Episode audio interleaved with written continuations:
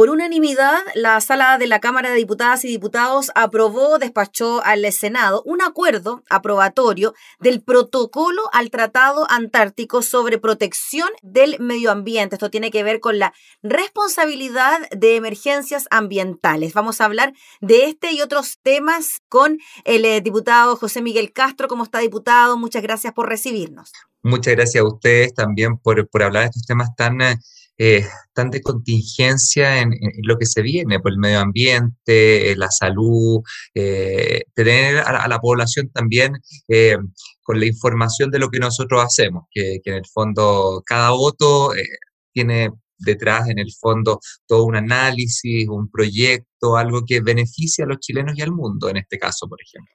Claro, porque estamos hablando de un territorio diputado como el territorio antártico chileno. Siempre sabemos que hay ahí personas que están haciendo patria, que están haciendo investigación, también es muy importante para el desarrollo humano. Pero claro, nos imaginamos que también en muchos momentos se deben enfrentar a ciertas emergencias, emergencias ambientales, y debe haber una respuesta oportuna al respecto, ¿no? Parte de eso es lo que busca este tratado, este acuerdo, diputado. Justamente, a ver, lo que pasa es que nosotros tenemos una gran participación en, la Antártida. Hay, que recordar, eh, el primer chileno nació en el año 1984.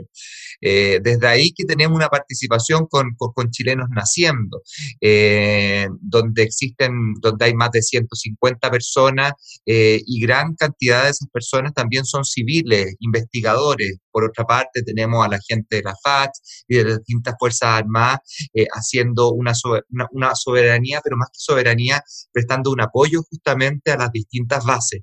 Eh, entonces, e, e, es, algo sumamente importante en la que estamos involucrados como país, obviamente por la cercanía que tenemos, porque históricamente eh, hemos hecho uso en términos científicos de este territorio, así que por supuesto somos uno de los países que mayormente se ve beneficiado por este tratado y también debe verse involucrado por este tratado. Nos imaginamos que esto de verse involucrado, diputado, tiene que ver con apoyo técnico, no sé, fiscalización, entrega de recursos, en lo práctico, ¿de qué forma funcionaría? Claro, lo que pasa es que hay distintos operadores en la Antártida que funcionan para poder eh, hacer investigación, hacer presencia, qué sé yo, tener sus bases en, en, en, distintos lugares. Hay que entender también que el territorio antártico eh, es un territorio de paz y de investigación científica y por lo tanto hay que preservar esas cosas, pero muchas veces la investigación científica o en el paso, qué sé yo, de barcos por la zona, porque no es un lugar donde esté prohibido el paso de, de, barcos, etcétera, o sea,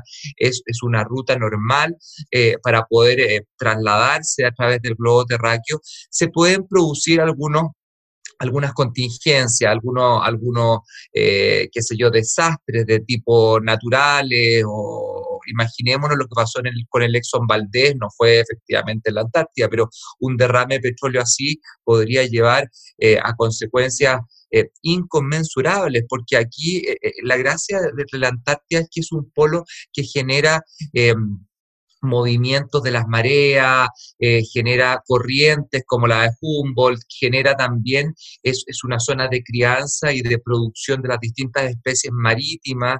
Entonces es sumamente importante la preservación de ese medio ambiente, que involucra este tratado, al cual nosotros, como usted dijo efectivamente, eh, lo aprobamos por unanimidad, que los distintos operadores que están en el fondo eh, eh, a cargo de, los países, eh, estos distintos operadores tengan que tener planes de contingencia, de accidente, notificación, identificación y movilización de recursos en el en el caso de tener que dar una respuesta a un desastre, eh, ni Dios lo quiera, de tipo natural. ¿Y qué es lo que hacen eh, los países si en el caso de no identificarse rápido, de no, qué sé yo, dar movilización, identificación o dar todas estas respuestas rápidas en los planes de contingencia, el Estado a cargo de ese operador debe en el fondo hacerse solidario y de esa forma eh, los distintos estados que están, por ejemplo, no sé, Chile, eh, está Inglaterra u otros estados, se hacen parte de, este, de, esta forma solidaria de poder atender a esa emergencia.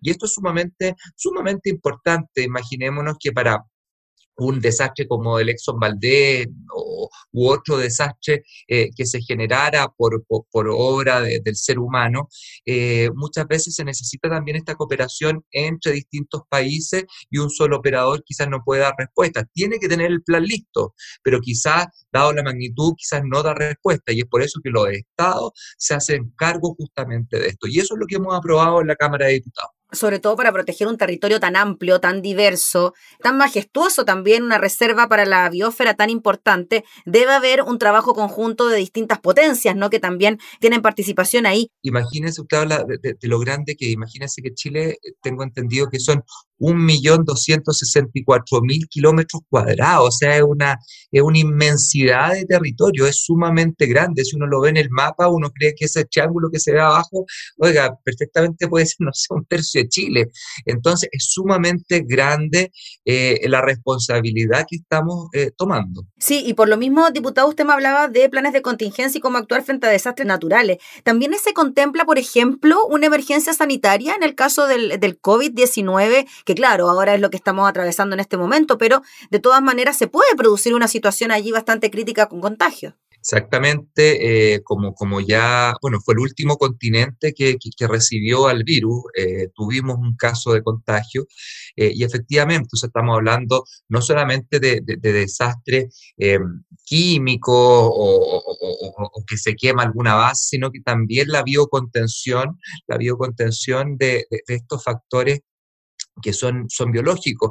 Eh, y para eso eh, por, ser justamente una, una, zona muy aislada, queda muy protegida, pero en el caso de generarse un brote, como está muy interrelacionada las distintas bases, eh, obviamente eh, el, brote es mucho más rápido, es mayor. O sea, aquí lo que conversábamos al principio, las distintas bases, qué sé yo, de Japón, de, de, de, Australia, de Inglaterra, de Chile, todas se prestan ayuda normalmente y tienen una interacción eh, día a día y por lo tanto eh, el caso del COVID u otra enfermedad podría rápidamente eh, ser muy complicada. Por eso es que esos planes también, ojo, esos planes también no solamente son generados por, esta, por, los distintos entes, sino que también están interrelacionados.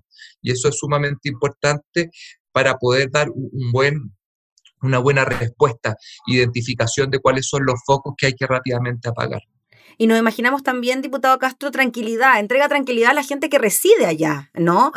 que de alguna manera está cumpliendo una misión muy, pero muy importante, pero claro, ya con este respaldo puede sentir que su vida ya se puede desarrollar con más o menos normalidad o tranquilidad cuando uno tiene claro lo, que se debe hacer frente a determinada o cual acción, es mucho mejor eh, la respuesta, es mucho más, más lógica eh, y, se tiende, y se tiende a reaccionar mucho mejor y no de forma desordenada. Y por lo tanto, esos 150 chilenos que están viviendo allá, más toda la demás población, que son cerca de 2.000 personas, tengo entendido, creo que eran 2.000 personas en la Antártida, obviamente se pueden sentir mucho más seguras eh, frente a, tal o cual, a cual problema. Y también en general todos los habitantes de este planeta tienen que saber que este es un resguardo más a esta zona tan, tan prístina que es, nuestra, que, es la Antártida, que, no solamente de los chilenos, es, absolutamente todo. Entonces aquí hay un compromiso como, como, como mundo, hay, hay un compromiso como, como, como, eh, eh, como humanidad para cuidar, preservar, pero no solamente que sean palabras, vamos a preservar eh, la Antártida, sino que desde ahora van a existir planes y programas para enfrentarse a las distintas situaciones que pueden acontecer ahí. Sí, diputado, lo quiero llevar al tema del COVID, ya lo mencionamos entre medio hablando del Tratado Antártico, pero claro, el país ha sido reconocido por el excelente proceso de vacunación eh, que hemos llevado a cabo, posicionándonos en los primeros lugares a nivel internacional, pero quizás sería mucho mejor el escenario si es que nosotros pudiésemos hacer nuestras vacunas. ¿Cómo ve usted esa posibilidad? Yo sé que usted me quiere contar algo sobre aquello. Sí, hay, a ver, nosotros, nosotros, Chile ha sido un ejemplo para, para el mundo. Chile cambió sus leyes nosotros tuvimos un cambio de leyes, una ley en la, cual yo soy firmante, bueno, soy autor, pero también soy firmante, obviamente, que es con respecto a los ensayos clínicos. Entonces cambiamos nuestras leyes. Dos, nos movimos, pero por todo el mundo a través de, nuestro, de nuestros embajadores y el Ministerio de Relaciones Exteriores. apostamos no a una vacuna, sino que apostamos a varias, o sea, pusimos como en una ruleta, pusimos en varios puntos, pusimos ficha. Por lo demás, tenemos un PNI, un plan de, inoculación de, vacunas, que es una maravilla. Entonces hicimos uso de nuestra red y de todo lo que sabíamos con respecto a eso. Eh, y aparte de eso, y algo fundamental, a que no hay que dejarlo afuera, tenemos una red de investigadores que es maravillosa pero maravillosa. Y esa misma red que se generó hace mucho, mucho tiempo, que tenía estos contactos con los distintos laboratorios, también se engranó a, lo que estaba haciendo el gobierno, el Estado, el Parlamento, y pudimos entonces en el fondo tener este, este, esta cantidad de vacunas enorme, esta cantidad de distintos tipos de marcas eh, de vacuna, de distintos laboratorios, y eso permitió ser el segundo país con más eh, gente inoculada hasta este momento. Y yo espero que así siga, siga siendo, obviamente. Eh, pero nos falta una patita, como usted bien lo dijo, nos falta una patita y esa patita efectivamente está en la independencia que nosotros podemos tener, porque claro, nosotros podemos tener muy buenos convenios de compra, pero si alguien después del día de mañana ofrece más o genera mejores condiciones para hacer estudios clínicos, bueno, quedamos fuera nomás, punto. O aquí es una cuestión de pragmatismo nomás. Y por lo tanto, para eso nosotros debemos tener un paso más en la cadena de valor, debemos agregar un paso más en esta cadena y debemos tener una planta de vacunas. Gracias a las negociaciones que se hicieron con Sinovac, eh, y la vacuna y con, con, el laboratorio chino y la Universidad Católica, eh, hay intenciones serias serias, serias, de traer de aquí a un par de meses más una fábrica de vacunas acá en Chile, lo que está haciendo el cuello de botella en todo el mundo para poder repartirla. Le explico, hay dos tipos de planta, una que, en el fondo envasa y otra que eh, procesa y envasa. Nosotros en un principio tendríamos aquella que envasa, o sea, recibiríamos a granel vacuna y podríamos en el fondo embotellarla y traspasarla a todo el país, y no solamente al país, sino que también a toda Latinoamérica o los países cercanos que la necesitan. Entonces, con eso nos vamos desvinculando un poco de la cadena de valor eh, que está en otro lado del mundo, sino que la hacemos parte de nosotros. ¿Me entiendes?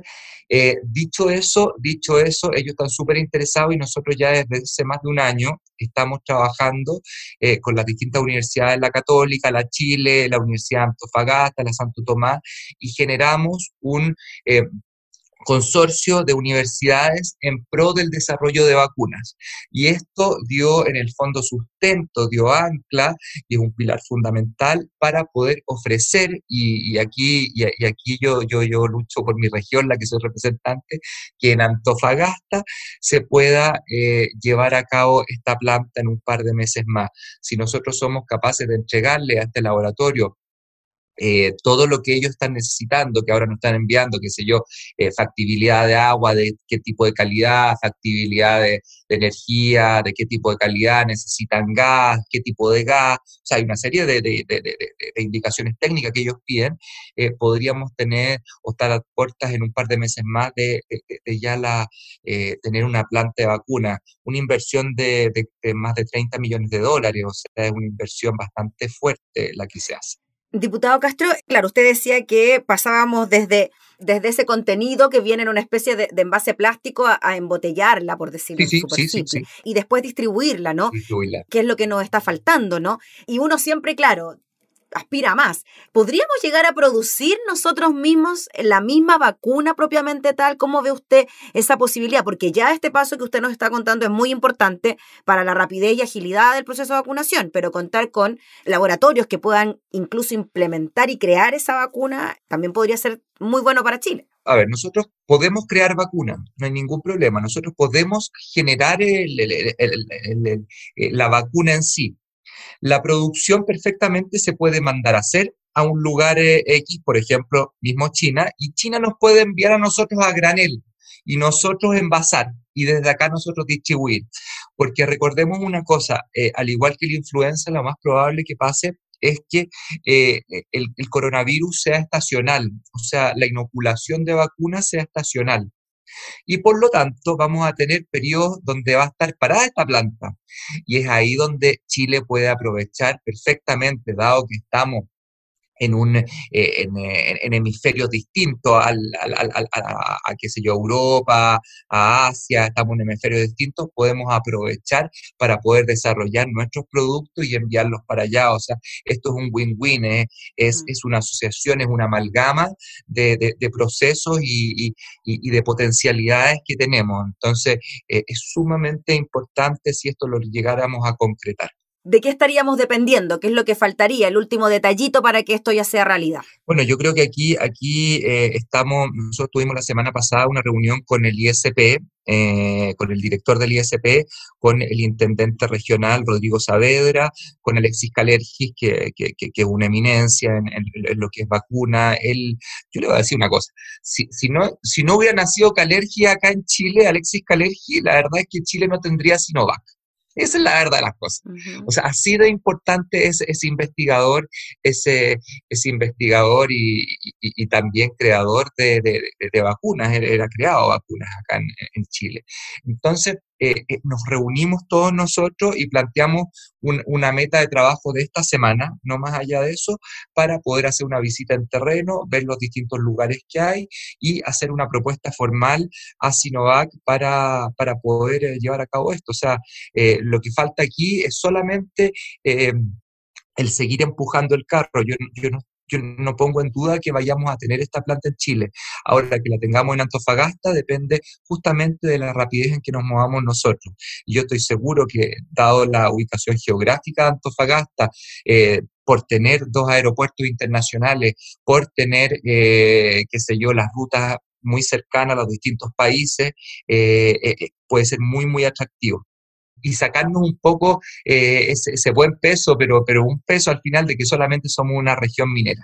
Y además, diputado, como usted decía, esto va a beneficiar no solo a Chile, sino también a los países vecinos, ¿no? Porque Sinovac también podría utilizar el territorio nacional para distribuir al resto de, Sudamérica. Y Sinovac no eligió, fíjese, con todos los estudios que hicieron en Butantán, eh, en, Brasil, no eligió a Brasil, mm. tampoco eligió a Argentina, tampoco eligió a México, sino que nos vio a nosotros muy bien parados en cuanto a nuestra legislación, como le decía yo al principio, eh, en términos de, estudios clínicos, nos vio muy bien parado en cuanto a la resolución del estudio clínico que se hizo. Nosotros tuvimos antes que todo el mundo, fue un estudio multicéntrico en muchas partes del mundo, nosotros tuvimos los datos mucho antes y datos sumamente serios y buenos datos. Entonces, por eso se hace mucho, mucho más atractivo eh, el hacerlo en Chile. Así que estamos dando cuenta de, un buen trabajo que se ha hecho en, relación a, nuestro, al gobierno, en relación a todos nuestros investigadores, en relación en general como sociedad. O sea, eh, yo creo que hay que, hay que, hay, hay, que querernos un poquito más de repente, hay que sentirnos como realmente eh, eh, como orgullosos del trabajo que hemos hecho hasta ahora y eso está dando muy buenos frutos para el futuro. Muy bien, pues diputado José Miguel Castro, le agradecemos enormemente por el contacto para hablar de estos temas tan importantes, tan trascendentales para el desarrollo de nuestro país, cuidado del medio ambiente, desarrollo eh, sanitario, por decirlo de alguna manera. Así que muchas gracias y estaremos pendientes de lo que pueda ocurrir, pues, para ver si esta noticia ya se vuelve realidad. Yo le agradezco mucho por, eh, por, haberme entrevistado. Espero yo que, que, cada vez sean mayores las iniciativas que nosotros proponemos y, y, vean la luz. Y le agradezco mucho por su tiempo, sobre todo por, por, darme la posibilidad de, de extendido contar qué es lo que está pasando. Gracias. Gracias, diputado. Que esté muy bien, que tenga buena jornada. Igualmente usted, gracias. Gracias. Era el diputado José Miguel Castro entonces hablando sobre la aprobación eh, del eh, protocolo al Tratado Antártico y la posible instalación de una planta de Sinovac en Chile.